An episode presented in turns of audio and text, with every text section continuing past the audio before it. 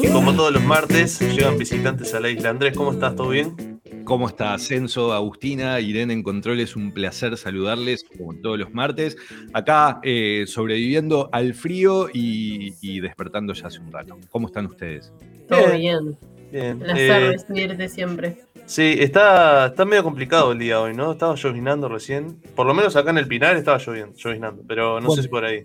Yo no estoy en el Pinar, tampoco en Montevideo. Por acá, eh, no, está soleado, precioso, frío, eh, la cercanía de la playa quizás. Pero, pero bueno, pero no quiero robarle más tiempo a la entrevista que se viene.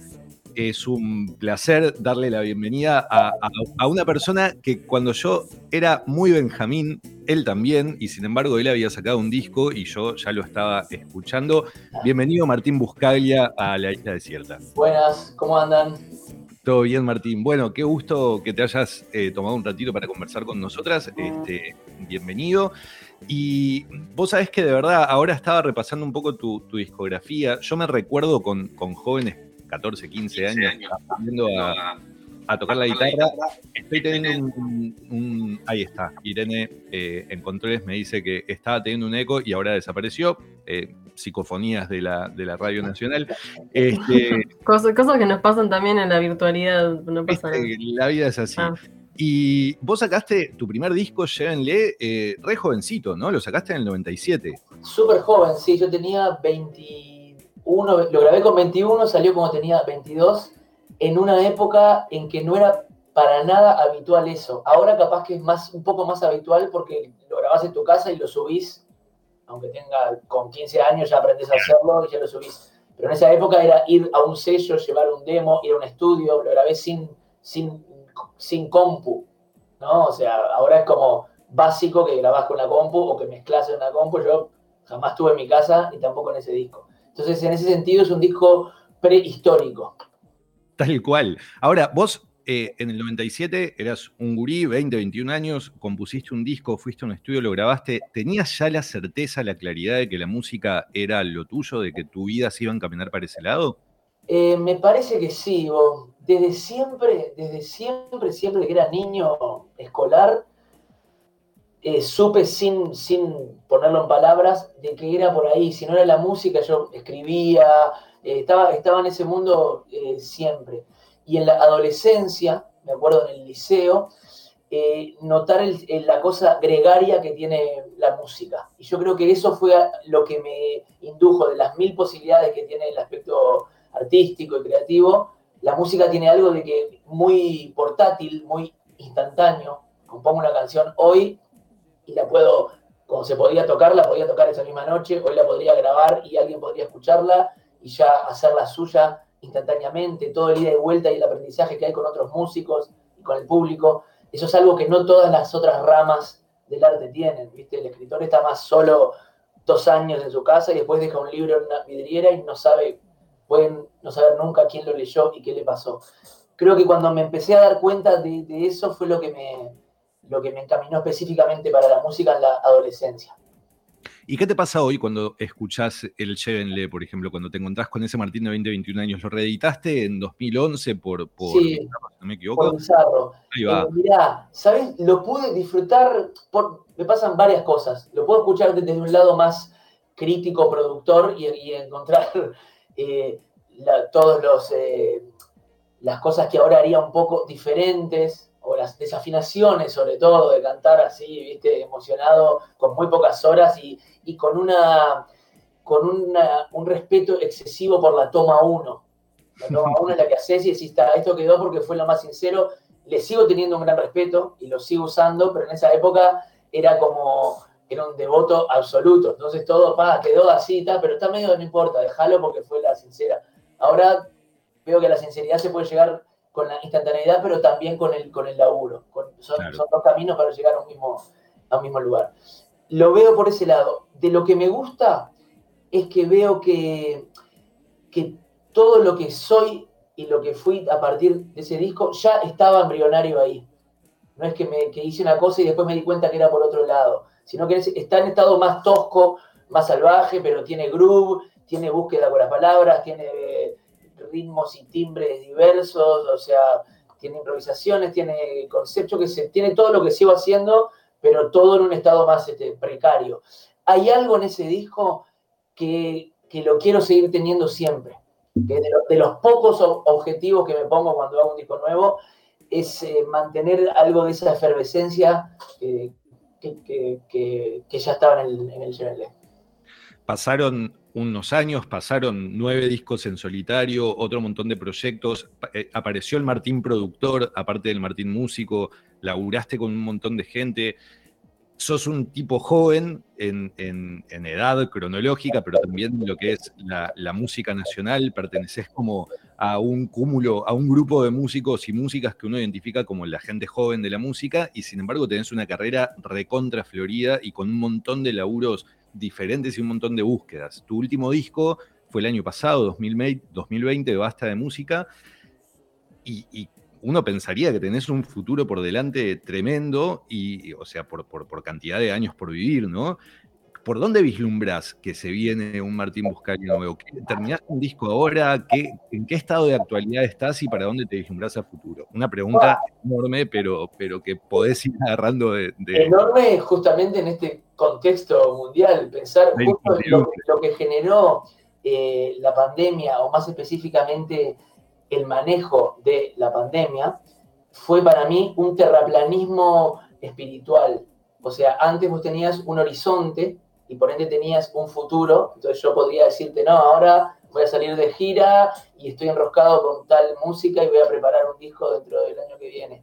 Lo que generó todo esto y cómo se maneja todo esto, que la Tierra se haya vuelto chata, por ende ya no hay horizonte, hay un abismo al final donde te caes. Por eso el día a día, eh, en un día puedo hacer muchas cosas y otro día también puedo quedarme tomando mate todo el día. Supongo que le pasa algo equivalente a todos, porque es lo mismo hacerlo el hoy que mañana que el ayer. Es trágico esto, pero eso hace que, vaticinar un futuro, no sé, por suerte saqué ese disco, eh, porque eso mantuvo sonando y resonando en mí una cosa durante todo este tiempo. Hubiera sido mucho más angustiante, pienso yo, el, el no haber sacado un disco y tener un montón de músicas ahí. ¿Y, qué hago con eso? ¿Viste? Por lo menos tenía un material ya laburado y cocinado para que hiciera su, camino. Bueno, hablabas de, esta circunstancia pandémica que estamos atravesando y todas y todos estuvimos viendo y compartiendo la, historia que subiste a tus redes sociales cuando tuviste esta dificultad en un boliche. Contanos para la audiencia que no sepa qué fue lo que pasó y, también qué resonancias tuvo esa situación al respecto. Dale, eh, sí, eso fue como, después me di cuenta, como fue, bueno, eso fue una, una toma uno. ¿no? Para el que no lo sabe, la toma uno, cuando vos vas a grabar una voz, una guitarra, enchufás y tocas sin pensarla mucho. Y después eso, eh, muchas veces pasa que eso contiene algo que vos si lo querés replicar para perfeccionarlo, para hacerlo más elegante, con más sentido, sin el pifie que hay en tal lugar, eso capaz que haciendo, intentando lograr esa perfección, marchitas una cosa que ya estaba en esa toma uno. Entonces tenés, que, tenés que elegir. Creo que ese video que hice, eh, obviamente fue espontáneo, lo pensé un segundo, pero, pero tiene un amigo músico, eh, me, me, escribía y me decía, tiene la legitimidad brutal desde, la, la toma 1. Puede ser. Eh, lo que me pasó fue muy mínimo y no eh, estaba poniendo discos en un, en un boliche al aire libre, protocolos, haciéndolo por placer y por buscarle la vuelta a la situación dramática que, pasa el el sector cultural donde tenés prohibido laburar. Ya no es que tenés poco laburo, es muy humillante. Tiene algo de pérdida de dignidad tremendo. Más y sumado que el sector cultural no tiene, por ejemplo, seguro de paro ni nada, ¿no? Cosas que, a veces que, son obvias, pero que para, quizás para, para, para, alguna gente no. Estaba poniendo música, la gente comiendo, no, era, no estaba observándome poner discos y la tendencia cayó y consideró que eso era un espectáculo público. Eh, un poco o más que nada porque era yo el que estaba haciéndolo. O sea, yo eh, me cortaron eso, el boliche siguió funcionando con su protocolo, la cantidad de gente era la misma porque no puede entrar más gente, sea que la convoque yo o el, el 2x1 de, de Musarela, es, lo mismo, ¿no? Eh, y entonces yo pude seguir pasando música desde la barra en una, poniendo, buscando en este, Spotify. O sea, un absurdo absoluto. Entonces, por eso digo que lo que me pasó fue, fue mínimo, Pero a veces algo, una gota de absurdo hace que las ondas expansivas resuenen y despabilen un poco, que es lo que es lo que es, lo que sucedió. Yo estoy feliz con lo que sucedió, aunque obviamente no fue planificado. Eh, eh, tuve una devolución inmensa del lado musical. Eh, el lado más odiador y hater, cualquier artista uruguayo está acostumbrado a eso y que, es, es una de las tantas condiciones que tenés que tener para poder durar tiempo haciendo cosas, es saber qué cosas tienen que resbalarte y qué cosas no. pero bueno, disparó un montón de reflexiones de gente muy diversa, desde, desde análisis semióticos de Fernando Andach a un editorial en El País, o sea, por decirte extremos, a Guilherme Alencar echándola para otro lado. Fascinante, divino, divino, que esa, justo a los días se hizo esa marcha eh, de los músicos que estuvo, fue muy emocionante. Así que eh, feliz con que la combustión espontánea esa haya que esa gota del absurdo haya generado esas ondas expansivas. Está buenísimo que, destaques lo mínimo que fue tu situación en comparación a lo que están siendo otras circunstancias en el universo de la cultura en general, de la música en particular en este caso.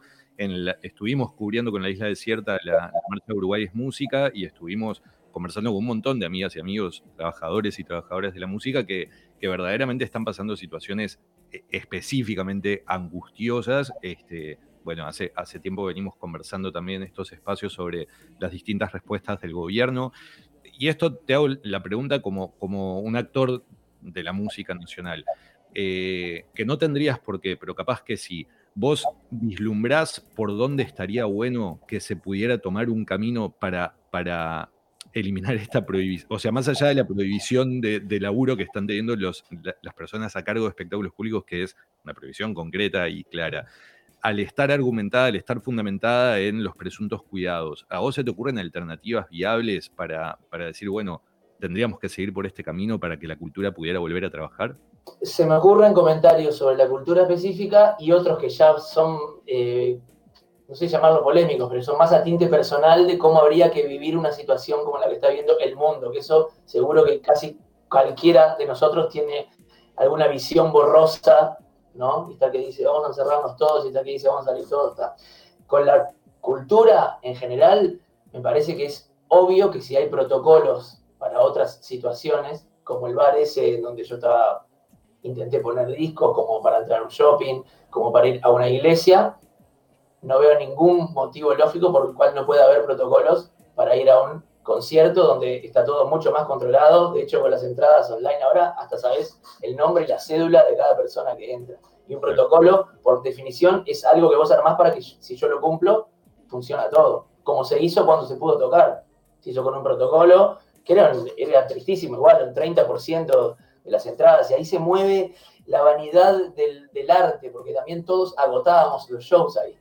Claro. Era el 30%. Y te pega bien igual. Eso, eso es lo eh, es lo tremendo, es lo perverso que tiene esto también. ¿Entendés? Le pones un protocolo y yo voy a tocar para el 30%, o sea que es 30% de los ingresos también, ¿no? De lo que vos vivís, pero igual agotás, entonces igual hay algo tuyo que te dice, va, agotado. Lo cual es cierto, pero bueno, estás. Bueno, es, es bastante tremendo. Pero bueno, pienso eso, que los protocolos, si hay un protocolo para cualquier cosa, no veo por qué no podría haberlo. Ahora se habla de una especie de pase o pase verde, no sé cómo le llaman, de un experimento, creo que se va a hacer uno el fin de semana, tengo entendido, el SODRE, de ir a, de que, de que el aforo se pueda ablandar si toda la gente está o bien vacunada o testeada. Me parece patético, terrible, me parece un sistema de castas. Si vos le aplicás ese pase verde, tendrías que aplicárselo a un shopping, a subir un bondi, a todos los otros lugares, lugares ¿no? No veo ningún sentido, más que eh, parece, puede parecer fantasioso, pero lo que parece evidente es que lo que se coarta es toda actividad que promueva eh, el goce asociado con la libertad. Eh, el trabajo, el arte trabaja con, el pensamiento y con el sentimiento, ¿no? así imbricados. Entonces, cuando cumple su, su función, promueve cualquier tipo de arte, la música, cualquier tipo de género y todo. Cuando cumple su función, promueve la libertad de espíritu, de cuerpo, de mente. Entonces, esa función es la que aparentemente es la que están queriendo coartar o apagar. Está buenísimo el comentario. Vos sabés que, eh, de, hecho, el otro día en la marcha de Uruguay es Música, varios de tus colegas y de gente que trabaja en, el entorno hablaba de esto del pase verde, destacando la, condición que tiene de, si, si, se genera un tipo de personas que pueden eh, acceder a espectáculos por una, por una vacuna que fue determinada, quién se la puede dar a través del gobierno, es directamente una discriminación gubernamental y es como una suerte de, demencia. Me quedo pensando en tus colegas y, cambiando ya un poco el tema para dejar la pandemia atrás, que suficiente tenemos eh, cada día. Todos los días.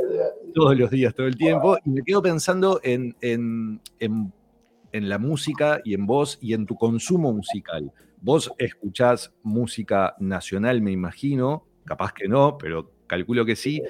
Eh, ¿Quién está haciendo cosas que vos estés escuchando últimamente? ¿Qué, si nos tuvieras que recomendar gente para escuchar ahora, gente que esté haciendo música ahora, ¿qué te está llamando la atención? Dale, bueno, escucho muy, mucha música, tengo un programa, un podcast de radio también musical, entonces eso también me hace ejercitar esa, esa melomanía que se transmite ahora el fin de semana, ¿no? Sí, sí, sale, están en, el Instagram mío, está la data, están en un Mixcloud, eh, se van subiendo los, los, programas, hago un par al mes, me encanta. Paso música desde que salió, antes de que yo, como es, naciera, hasta cosas de ahora. Cosas de ahora interesantes acá, particularmente, para mí hay un montón. Por ejemplo, escuché el disco nuevo de, de Toto Yulele, que sale ahora nomás, creo, precioso, divino, letra. Hablando con él hace dos martes. Bueno, divino, hondura y, simpleza al mismo tiempo. Eh, me gusta mucho Paul Higgs, en otro lado más extrovertido y súper prolífico. Sacó un disco el año pasado que se llama Astucia, que es como eh, una sobredosis de, ideas y, posibilidades. Eh, me gusta el trap mucho, me parece fascinante, fascinante como signo de, de los tiempos de ahora.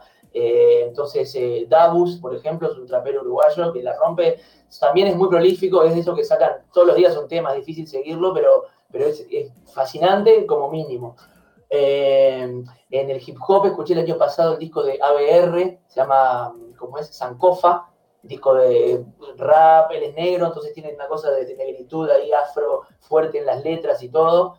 Buenísimo también, y la producción está buenísima también. Eh, no sé, podría seguir, pero esas son cosas que me, interesan mucho. Está buenísimo. Y cuando, cuando escuchás eh, otra música... Perdón, perdón. dale, dale. Y también los veteranos, los que son buenos, es como, cada vez son mejores. Entonces siempre es interesante, siempre va a ser como mínimo buenísimo un disco nuevo de Cabrera o de Mandrake o de Hugo. Eso está buenísimo que estén ahí. Tampoco hay que, hay que hacia ahí un poco iba con, mi siguiente pregunta, Martín, porque vos en, estos años de carrera has tenido la posibilidad de tocar con un montón de gente. ¿Te quedó alguien en el tintero de, los músicos nacionales, de la gente que anda en la vuelta? ¿Tenés ganas?